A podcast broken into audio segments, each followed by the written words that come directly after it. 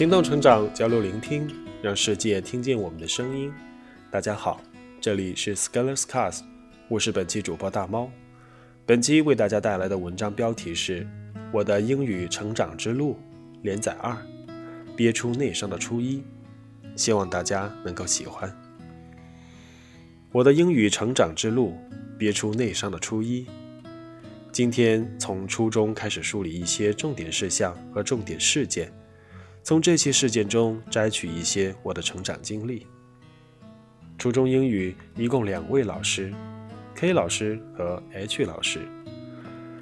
初一的英语老师是一位快退休的女老师，就称之为 K 老师吧。K 老师的杀手锏就是默写或者听写，拿出一张白纸，从第一单元一直默写到最后一个单元。这个训练有时候会感到很无聊。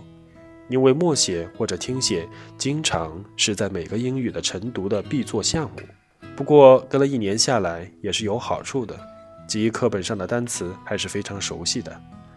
这个训练的结果是我到现在都能记得人教版初一英语第一册一单元的单词顺序。那个时候的电子化排版水平不高，考试的试卷是老师用手写誊抄在复印纸上的。考试的试卷是很薄的油印纸，一不小心就把油墨弄到手上了。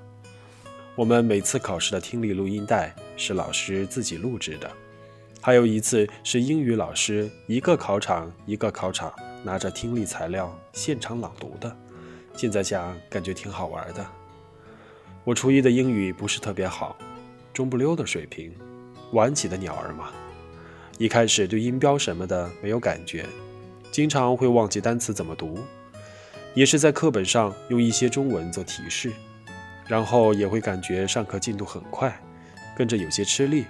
后面开始买一些巴掌大的小本子，把一些单词写上去，回家做饭的时候看看，或者出去的时候看看，发现有比较好的效果。这相当于自己在课后多花时间了。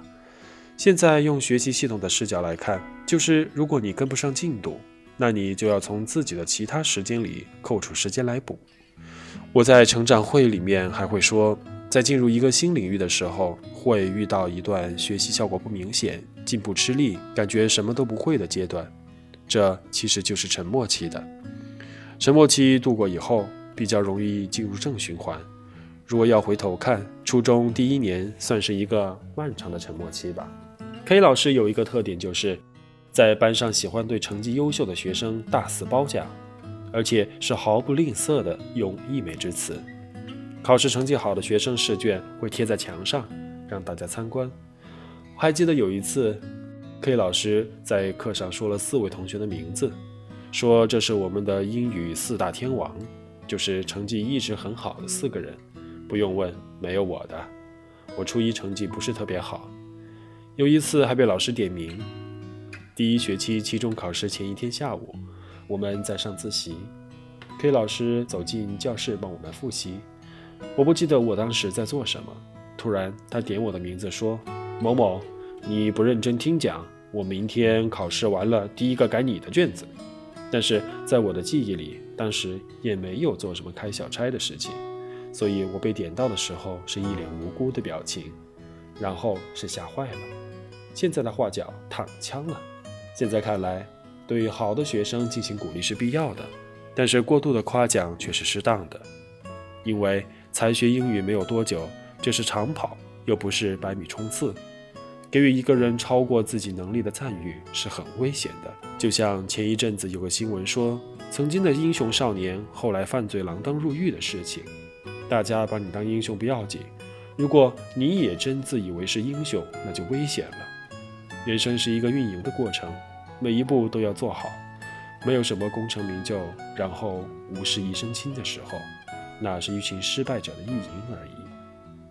在家里的时候，也会有一些父母的朋友、亲戚会得意洋洋地对我说：“我家孩子读初一，英语很好，每次都考九十多分。”我一般只好说：“那继续保持加油。”但是很多时候，我见证的案例就是，过了三年后。这位孩子英语成绩却没有刚刚开始的那样理想了。善始者时繁，克中者盖寡。所以即使保持不退步也是不容易的，因为你不知道在持续行动的路上，自己为了放弃，在找理由借口的时候，你会多么的没节操。这里还要补上一个我妈妈告诉我的故事，我已经不记得了。初一上学期期中考试后开家长会，家长会那天，教室的墙上贴满了优秀学生的试卷。妈妈在教室里没有看到我的试卷，回来以后，妈妈鼓励我说：“你也不要有压力，我相信你可以做得越来越好。”我这桥段我的确不太记得了，但是如果要回首后面两年的历程，我觉得算是在践行母亲大人的指示吧，因为的确是越来越好。到初三我就考到全校第一了。最后再说一个槽点，K 老师要求我们全部背诵所有课文。必须在英语课代表或者天王那验证签名才能生效，而且把教室分成了四个片区，每个片区一个天王负责。英语课代表是天王之一，我正好在他的管辖区范围内，但是我以前和他有过争执，撕过逼，所以肯定要被搞了。于是，一件纯粹背书的事情，变成了两边受气的过程。一方面，作为初学者，背的本来就慢，觉得自己没什么用；同时，他一直故意不让我背，每次找他都各种找理由逃。用现在的话，大概是我们当时杠上了吧。于是我快憋出内伤。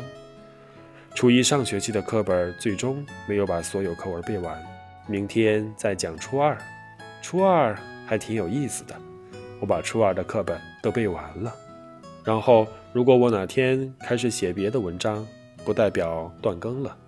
如果你想催更，就打赏好了。本期文章就分享到这里。如果对我们的节目有什么意见和建议，请在底部留言点评。如果您喜欢我们的节目，请关注并点赞。感谢大家的收听，我们下期再会。